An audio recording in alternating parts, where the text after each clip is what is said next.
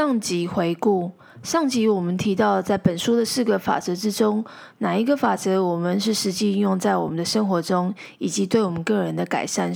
那当然，另外也想要请教两位，就是现在的人啊，说实在，身边的人问一问，基本上真的会阅读，把它当成我们不要讲习惯好了，我们可以说常阅读。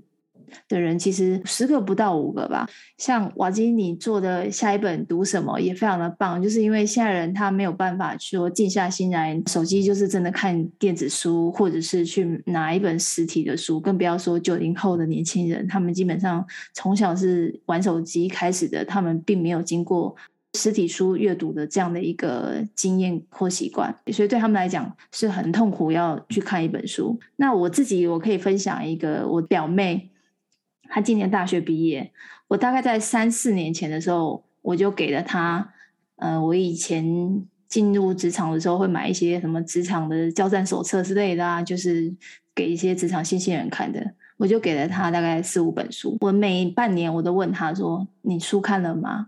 然后他就，嗯，好了，我会看。然后过了一阵子啊，年底了，我就再问他一下：“你看了一本书了吗？”他说。还没，然后就笑一笑。好，大概已经过了三四年，我我发现他连一本书都看不完的，我就跟他说了一个方式，我说，你知道吗？你们一本书里面啊，它其实都不会超过三百六十五页。你如果每天看一页的话，你一年也看完一本书了。然后他听完我这样讲，突然想说，哎，对哦，那那这样子。好像不难呢。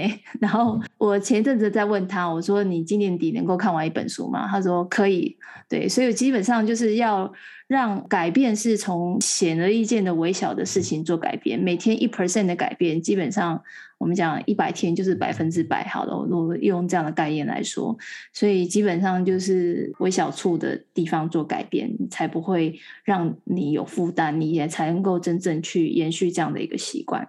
那另外，我也想要再问两位，我们说看一本书好了，有些人他是从头看到尾，有些人只看书中的大纲，他有兴趣的主题，他才去念某部分的内容。那两位在阅读这上面的习惯，也是会用这样的方式吗？我先问一下瓦基。其实刚刚你提到的两种，我都会用，一种是从头到尾读完，这个是我大部分的时候是这样读。那还有一种是有点像挑重点。例如说，可能有五个章节，我只看里面的三个章节。有一些商管书或者有一些工具书，我会用这个方式挑重点看。但是大部分我自己读大部分的书啦，像是一些社会科学啊、自传啊，或者说像是有一些商管书，他写的故事很很精彩、很好的，那我还是会全部看完。所以我自己的话是蛮享受把整本书看过的一个过程。对，所以从头到尾是我大部分的书都会这样读。那少数的像我自己。比较有印象的是一些日本人写的书，他们写的书会比较偏向于重点的摘录，他们好像很喜欢说一本书就归纳一百个重点，或者说可能六十个重点。那日本人写的书我就比较会跳着看，就是我会挑有兴趣的看就好。那其他我已经很熟悉的，或者说没什么兴趣的，我就会跳过。那我觉得这个应该是不同的国家写书的一个特色吧。那所以面对那种书，我都会用这个方式挑重点看。对，所以这是我的一点经验。那四维呢？你的阅读习惯？我，我大部分应该还是会从头到尾看。那也是一样，大概像就是可能管理类的啊，或是比较偏向工具书的，甚至有时候其实我站在书店就会大概看中间，哎，我觉得自己比较有兴趣的章节这样。可是如果真的买回来的书，我应该都还是从头看到尾。但是我觉得有些时候其实。读到前三分之一，他就会觉得说：“哎，这一本好像没有那么样的喜欢，或者觉得说没那么有意义。”我其实有时候就会弃书，就是就算了，那一本就算了，就有点前面读的地方就有点像所谓那种沉没成本那种感觉，就是说 OK，前面就当做我就是选书选错这样子。那我觉得确实啦，还是从头读到尾居多哦。但是从头读到尾过程中，有些时候可能就会就说：“哎，这一本就算了。”但是也有可能会读一读之后觉得说。在要读之前，可能也会再翻一翻，看后面有没有一些比比较有价值的部分。所以大部分应该还是从头读到尾。我自己看书的习惯，我也喜欢从头读到尾。但是我也有一个比较困扰的情况是，我发现其实我我其实买书的的量其实也蛮多的。那可能一阵子，可能你书架上面你看。可能一两本书。那过一阵子，你可能又买了新书之后，那一两本书你可能还没有完全看完，然后你就又接着看新书。那其实一直在看书这样的过程，就变得说，你如果今天你的书其实数量是很多的，你其实你一本书能够看完一次，我觉得就极限了。可能有一些书真的，你大概只是翻一翻，就像思维说的，看三分之一就发现，哎，这本书好像内容不是你所感兴趣的，然后你就放着，就放在书架上，那本书就再也没看过了。那我其实我自己也是在思索说，或许有一些书，我必须要像瓦基这样的做法，就是。我们要 output，就是要把你的念过的东西，你要写作或者是用声音。OK，anyway，就是任何一个方式做输出。当你输出的时候，你一方面也是把这些重点能够再呃复习一下，然后或者是你做记录下来的话，你的印象会对这本书更清楚。因为我发现我之前看了那么多本书，那可能你如果要问我说，哎，上个月看的那些书在讲什么？我我发现有些书我是讲不出来他在讲什么的，那我不知道两位有没有这样的困扰？四维你有吗？还是你觉得你看过书你都是很有印象，都会记起来？呃，当然不大可能。就是当然，呃，有很多种所谓的整理术嘛，或者说像在这个瓦基他的那些文章里面也会看到，就是确实输入跟输出的那个比率，这应该是瓦基近期的文章在谈的。我觉得。呃，确实，输出一定会是一个帮助你整理、帮助你就是内化了，这应该算 internalize。你如何把这个东西内化的一个很好的一个手段。那这手段当然有各种方式嘛，就是文字，然后影音都可以，或者像我有时候就只是在课堂上跟学生们讲啊，可能你一个礼拜上个四五堂课，不同的学生，你也许都稍微有提到，哎，那其实可能印象就会蛮深的。那我觉得读书，因为我们一路都是这样考试上来的嘛，读书考试上来，所以对于要把书中的内容，以前是教科书啦，那到了大学，当然各种去修不同的课、不同的书，要把书中的内容完全记下来，那已经是一个习惯。我觉得是台湾考生的一个习惯。那所以我现在近年来读书，其实当然都有点是娱乐，然后还有这种这个涵养居多啦，所以。我并没有到很认真去做这样的输出，外加我自己本身一直在翻译书嘛，所以我等于自己在产出书本这个东西，所以我对我自己阅读，我其实就有一点真的是有点怠惰，就对于这方面，就是其实是可以再更加强啊，包含说做笔记也好，或是说做眉批，老一辈像我的教授们，他们读书，他其实都是会去。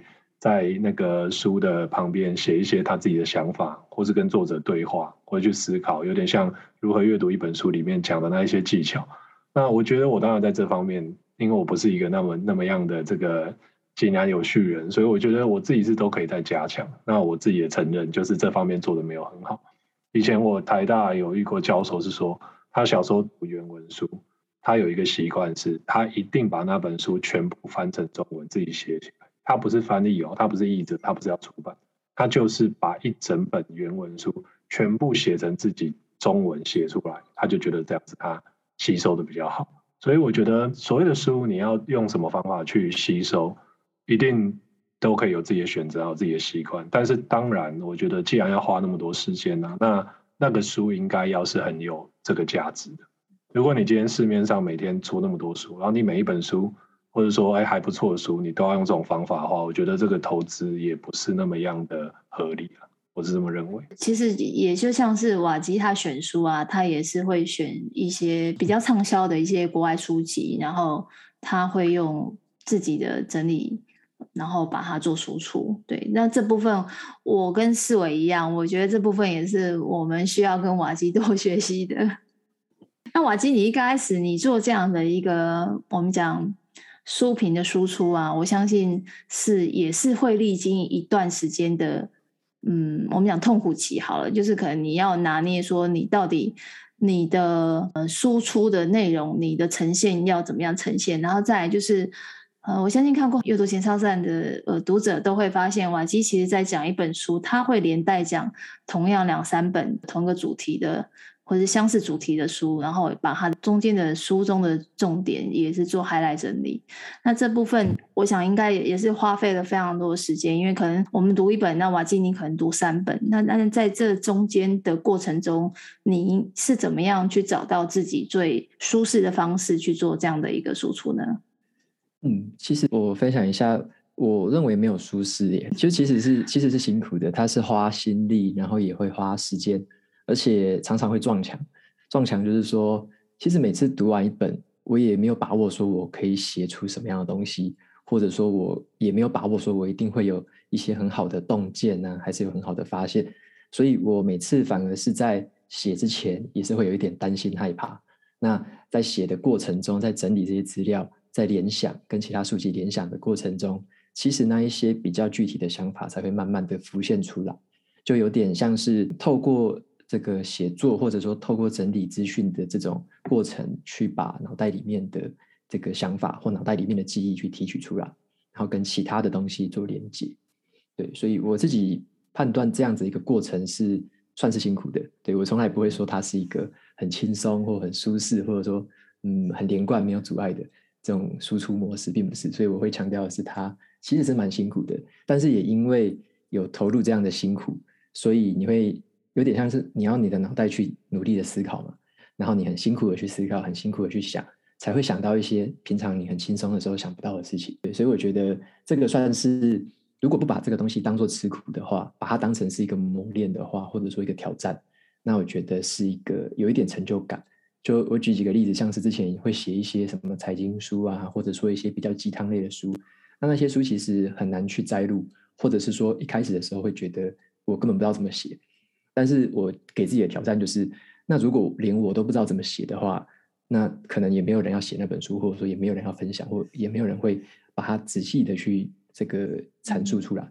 那我就给自己的挑战，既然连我都想不到了，那如果我真的把它想到，我真的写出来的话，那就是一个小小的成就吧。对，对我自己而言，所以我还是会试着去挑战每一本看起来不好写的书，或者说看起来诶很像很不好描述的书。所以那个是我觉得算是给自己的挑战。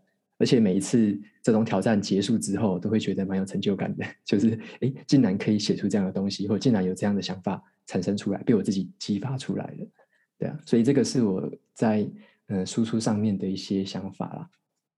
那再请教一下瓦基，就是我们讲主要谈论的写书评的这一本书，另外再可能选两到三本。那你是这个时段你会把同时这三本书一起看完，然后再写一篇书评吗？还是说你另外两三本类似主题的书，你有全部看完吗？还是你是会筛选跟你主要要写书评的这一本它的一些呃比较相关的章节先看而已？嗯，基本上我是有点像是在，好像在练功打怪，在点那个技能书一样，就是每一本书都当做是我的一个技能点打开了。所以我自己有提到，在文章里面有提到的其他书籍，应该九成以上吧，都是我读过的，我才会去提它。否则我如果没有读过的，我不会去特别提另外一本书是我没有读过的，因为我觉得那样提好像不太厚道。所以我自己的过程是有点像是在一个，就是就像我说的，像在。点游戏的那个技能，每一本书就是一个技能点，然后就越点越多，越点越多，然后把这些技能点连起来，然后就是让它变成一个可能是嗯、呃，应该不是树状，应该是像网状的，因为它有时候会很交错的互相连来连去，对，就是透过这个过程去建立起不同领域或不同书籍的连接。这个我真的是也挺佩服的，就是要同个时段可能把这三本书完全的看完，然后用这样子一个交叉的一个重点的同整，然后我觉得这样的其实是我可以理解你，你为什么说是痛苦的过程。那士纬呢？士纬，你对于瓦基刚刚他这样有没有呃他的叙述有没有什么想要进一步问他的部分？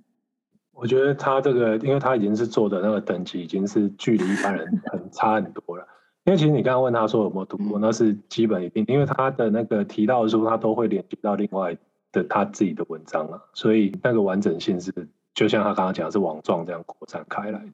所以基本上你其实可以从一篇文章，例如说原子习惯相关的，其实你读完一篇，然后你再回去又可以连接到别的，然后就这样子整个连了很多篇这样子感觉，所以他。这个我觉得确实，因为瓦基已经是这方面的这个高手了，我觉得一般人要做到也是不大容易了。嗯，那外加可能是这方面有我我不知道，这可能就要问一下瓦基，他应该是这个有这方面这个专长吧？就是把那个网站做的实在是太专业了，那个应该有点像是企业才会做出来的网站，不像一般人做的东西，所以。这个应该程度已经太高了，这个太遥远了。我们就大概小写一些小小的，在纸纸上写一些小心得，或者在脸书上发一些小文字，这样就 OK 了。瓦基，你你要不要回复一下四维？我第一次传你的网站给他看，他也非常的佩服，他就说：“哦，这个人这个做网站怎么做这么厉害？哇，真的这个。”设计的实在是太好了。从此我通，从此我通勤就比较少读书，都读这个网站。对，已经减少我读书的量了。谢谢。我那我那时候做网站的原因，是因为我想要做一个我想要看到的网站。就像四伟说的，有时候像像我之前在读很多部落格的时候，我会觉得怎么像匹克邦就一堆广告，嗯，然后你大概读二十个字就有一个广告，再两个字有一个广告。所以我觉得读网站跟读一些书籍心得什么是很痛苦的，所以以前给我的印象就是很痛苦的。那我就觉得说，我想要做一个我自己会想看的东西。那我自己想看，我相信可能也有会也有人会想看，算是这个起心动念吧，去打造这个东西。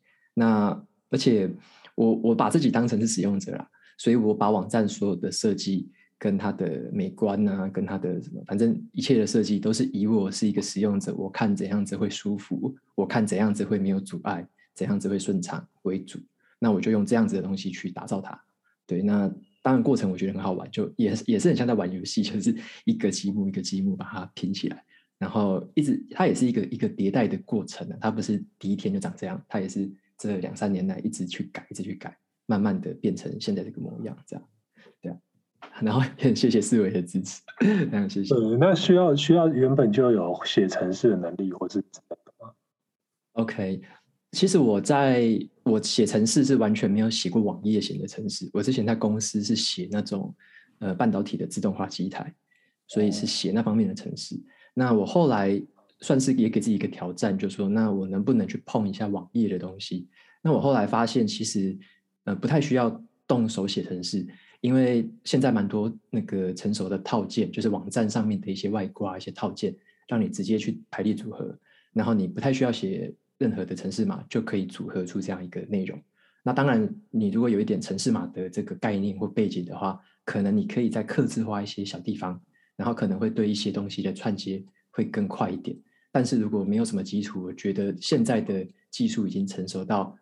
呃，任任何我觉得包含文组、理组，任何没有写过程式的人，应该都有机会可以打造出属于自己的这样的平台。对，这是我自己做一做发现，所以这个东西其实是越来越方便、越来越强大。对，好，就给刚学会 Zoom 怎么用的文组的我一点希望，因为我就觉得一定会，一定会。这个我觉得质感很难达到，但那那个网站质感确实是很好。其实我的质感也是用模仿的方式来的。主要是模仿，像《原子习惯》的作者，他的网站也是我模仿的对象之一。哦，那他的网站，他强调的是没有任何图片，他是以内容为主。那他的网站的浏览的一个体验也是蛮舒服的，也没有任何广告，然后排列的分类啊什么都很清楚。所以像我会去学很多很多我自己看的很舒服的国外的网站，所以我等于是集大成，把他们那些我觉得很好的地方全部学起来。然后弄成自己的东西，所以也是跟很多很多的人致敬而来的。哇，厉害厉害，也是学习术的运应用就对了。对对对，就到处学这样子，很强很强。对啊，真的瓦基，我们真的是超级佩服你的。对，而且年纪还比我们小，真的是让我们非常的惭愧。对对对对，有时候我跟四维私下，我们每次谈论到你，我们都会觉得我要反省一下。因为原本以为是 不要称瓦基哥，以为是哎稍微有一点，就想不到是自己自己的程度太低了。对吗？我是我是年纪最小的嘛。对，你是年纪最小的。七三嘛，然后我七二啊。瓦基是七 七六，我七六，嗯，七六，赵有为还年轻人，也不年轻了啦，但是已经达到这个水平，我觉得，而且未来应该透过这个，然后就是大家就是流量啊等等，应该就是更多机会了。呃，我想问一下，那瓦基出书应该是出版社主动找你，对不对？嗯，目前的是，你看那个就跟我们不一样，我们是自己要去求出版社，这个就档次不同，出版社找那。可以透露什么样主题？嗯，我其实有写，我想要写好几个主题，所以我不止签了一本，就有好几本。啊，所以不是好几本就对了。对，OK，对所以你看这个程度差太多了。差不多节目可以到节目可以到这里做 ending 了。我们先去提升自己，提升自己再回来，以后等到够资格再过来跟瓦基聊。应该会有跟那个线上课程就是输出法有关的，对不对？呃，那个会有一本，对，那个类型的会有一本，嗯，嗯，就是也会跟那一本 input output 那个日本人那本书有关的。我，嗯，我有读过那两本，我现在刚好在读他第二本，我觉得他就是我刚刚讲的，好像都是列重点式的，就是有点像参考书，每一页都画图，然后都那个表格这样子的。对对对，很重点，就是可以学到一些小东西啊。只是我觉得那种书是好卖啊，出版社会喜欢卖那种，然后又可以把两本包一起卖这样。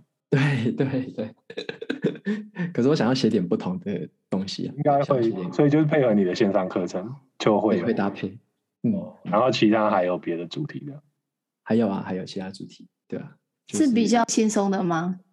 还是是也是有一些呃学习的效果的书，一定是学习，总不可能是言情小说吧？这也太跳动。没有，有可能是南洋街啊，对不对？南洋街学子故事啊，那种东西就不要不要搬上台面。主要应该是一些读者听众问我的问题啊，我就、oh. 就是就目前收到的问题，其实都会集中在一些领域。那针对那些领域，也的确是我很有兴趣再去把它钻研的更深。那我就会朝那一些领域去写，对啊，会不会解会不会解答大家台积电股票要抱着不要出手？哦，那那一个我可能解答不了，因为因为我的 投资是非常直接、哦，不是是因为台积电出身就可以回答这个，对不对？哦，没办法，那个我也不能。那瓦基对于原子习惯的内容啊，有没有什么部分是你当时看了这本书，你特别想要发信给作者探讨的？我。我想要问作者的，我我很好奇的是他呃写作的架构吧，就是他有故事，然后又有科学的一些实验的一些论证，然后又有自己的经验。我觉得他在这方面的嗯，把他们融合在一起的这个比例跟顺序很好。那我我我我觉得想要问他这种东西啊，但是他可能会给我一个答案说。你就开始练习写就知道了吧？我猜应该会得到这样的答案。对，或是他有可能另外一个答案是你，你等着我的第二本进阶版。我知道他好像在写，他好像在写第二本。嗯，对，对，没错，他现在是在写第二本。那个之前线上课程找我的时候，他们有寄信给他，就有讲到。哎，那就是说他会是视为翻译吗？我觉得如果正常来讲，应该通常出版社习惯会是这样。OK，太好了。就是，瓦基在读书的时候有会觉得译者翻译不顺。你是说你说原子习惯吗？还是别别本？不是啊，我是说就是在读的时候会觉得有差吗？就是那个中文的。有有有有差有差，像有一些英文书。的确也像像原子习惯是很顺畅的一本。没有，我以为你差点要讲说像原子习惯，我就读的不大顺。哦，差点以为是有这个。OK，有一些好像会就是在读的过程就觉得他的中文为什么这样写？可是看中文有时候会联想得到他英文可能是怎样，那就知道。对，你好像有提过这种啊？对对对对对，嗯嗯，所以还是有一点差别啦。就是当然像刚刚瓦吉讲那个作者本身。写作当然是这本书价值最主要，但是就是译者就是帮助他好，让台湾读者好读一点。这个 James Clear 他的那个架构确实，我觉得像刚刚瓦迪讲的，真的确实很厉害，厉害，因为他完全打中了现在人阅读喜欢的点，所以才有办法在全世界卖成这个样子。真的，在现在这种大家比较少阅读的时候，他可以卖到这个成绩，真的是我觉得出版社那边编辑大家真的也都吓到。而且他一开始，我觉得他个人那个故事，真的连我在翻译的时候，一开始翻的时候就真的，尤其刚开始我翻到我手指都软了，因为他讲说他那个受伤真的受很重，然后我看那个受伤的内容，我真的一边在打那个字，我觉得我就觉得有点打不下去这样子。所以就觉得还蛮引人入胜的，因为既然这种习惯，然后有点像是工具商管类书，竟然会用这样的开头，就也蛮厉害。对，但是我个人在看他讲，应该是他这个故事大概的讲一下原因嘛，发生的事情，然后有讲一些结果。但是他我觉得他中间可能就有一部分，我不知道他是想要留在第二部的时候再补充吗，还是说？他觉得反正就带带到这样子，稍微让你知道我是一个就历经这样子的一个身体的痛苦，然后但是我依然可以靠习惯来改变我的人生。可是我不知道，maybe 是他自己留下这样的伏笔，那 maybe 可能下一本书还会再多谈他当时发生的这些经历。这是我在猜测啦。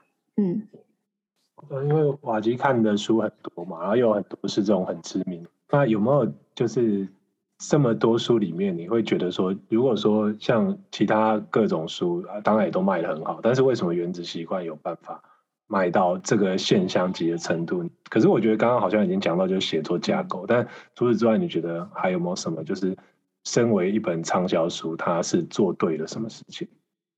我我那时候也的确是对这本很着迷，因为我不不是着迷它的销量，我是觉得它里面的。呃，架构跟他写作的一些，我觉得他很擅长用对比啊，用对比的方式让我觉得很印象深刻。像我有去读他一些文章，他都有说他会把一些好的句子架构记起来，或者说好的文章架构，他会把它记下来，然后他会把它里面替换之后变成自己的句子，或者是替换故事的架构里面的内容之后变成自己的文章。那后来就把这些文章再汇整成这个脉络。所以我有稍微去研究一下。他写作的方式也让我觉得蛮佩服的，对。然后，嗯，我觉得他会卖座还有一个原因吧，就是这个东西，嗯，算是一个几乎是所有人都有的问题嘛。就是我们小时候可能都会知道说习惯很重要，可是呢，却。嗯，我们只是知道这件事情而已，但是也不知道说到底背后有没有科学根据，到底为什么重要？那有没有别人是这么做之后成功的？有没有别人这么做之后是失败的？就是没有那种切身的，或者说没有那种有科学背景支撑这个理论的。那他等于是把这两个东西融合得很好，然后也举了蛮多可能大家没听过的，或者说有听过的故事，把它融合在一起，然后就有点像是在读一个。我觉得读的过程很像是在看一些报道，但是看完这个报道，可能背后还有有，呃，归纳一些重点，说你可以用什么步骤，然后这些报道的背后还有一些科学的证据去支撑，所以我觉得它算是在这个铺陈上面，可以让人家用故事的方式看下去，然后又可以被科学的证据给说服，最后因为他又很擅长去换那些好句子的架构，所以又可以让人家读到他自己所说的句子之后，感觉到印象深刻。然后觉得，哎，真的是画龙点睛。前面的那些故事跟证据，最后面有几句话有点画龙点睛，然后达到了这个效果。所以我觉得他这个铺陈的过程，就是可能注定了他成为一本成功的书的一个关键。因为我觉得他这个架构在其他的书里面不能说不常见，而是其他人没有他做的这么好。那做的像他这样的书很少数。那士纬，你有没有想要再问瓦基其他的问题？我刚刚其实本来问他那个问题，我是要塞一个球，就是他会不会说这本书做对就找对译者？他没有，没有，开玩笑，开玩笑，就是呃，对瓦基当然有很多很多问题想问，但我觉得都可以从从他的文章找到，尤其问的问题蛮多的，我的，但我觉得读应该都可以得到解答。好，那我我个人想要问瓦基，因为我我知道瓦基的下一本读什么，呃，应该是在这个月也曾经。到达 Apple Podcast 第一名的位置，那也是成功让阅读这个风气带动全台湾人民。那我觉得也非常的非常的厉害。那我想要再跟瓦基想要问说，在经营下一本读什么这个 Podcast，你自己有预想说，你接下来的节目类型也是会继续像是自己来讲书评，还是说你也会思考说，maybe 要找呃译者来谈谈这本书？你有这样的想法吗？针对访谈型的是有设计过，就是针对找作者或者说找译者来做访谈的内容。对，这个是我有规划的，但是还没有在短期内会执行。对，就是我自己有排一些顺序啊，就是短期内先做什么，嗯、然后中程转长程在做什么事情这样。对，对，但是我对这个东西是有兴趣的。所以未来有机会，我们邀请到蔡世伟译者、作者来上您的新节目吗？如果是有第二本那个詹姆斯·克里尔的书，我一定要邀请四位。要等我爬树够，要等爬树够，我在自我精进。我在自我精进。对啊，那到时候四位也别忘了，也也是要抽空来上一下一起托课哦。哦，OK OK。你看你现在马上就两个主持人邀约你，你看你看多重要。对对，OK OK，有提升一点，提升一点地位。我再试着写下一本书，跟出版社我再去求一下，跟跟瓦基不一样，他是反过来，他是出版社求他。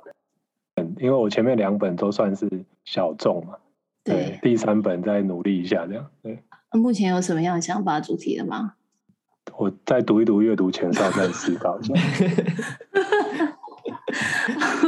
好啊，好啊，你最近一 哎，我现在可以看到很多种不同书的主题嘛，然 后就可以有一些发想。对对对，没错没错，阅读前哨站真的是非常棒，而且我也让世伟变成你的铁粉了哎。谢谢。好，那我最后我想要用一句话，也是我访问艾瑞克作家他在《内在原力》这本书有讲的一句话：心态决定了选择，选择决定了行为，行为成了习惯。习惯则形塑了每个人一生所呈现的样子，所以由这句话来说，我们其实可以了解到自己的自我设定是什么样的人，就是他书中也会讲的 “to be” 非常的重要。好，这也是以终为始。那节目的最后，我也非常感谢两位能够在百忙之中抽空来上一起托课 Let's Talk 这个节目。那希望之后可以访问再开一个主题，好吗？那有两位有空的话。好，谢谢 Joanne 的邀请，谢谢，谢谢 Joanne，谢谢。瓦基，也谢谢你们两位。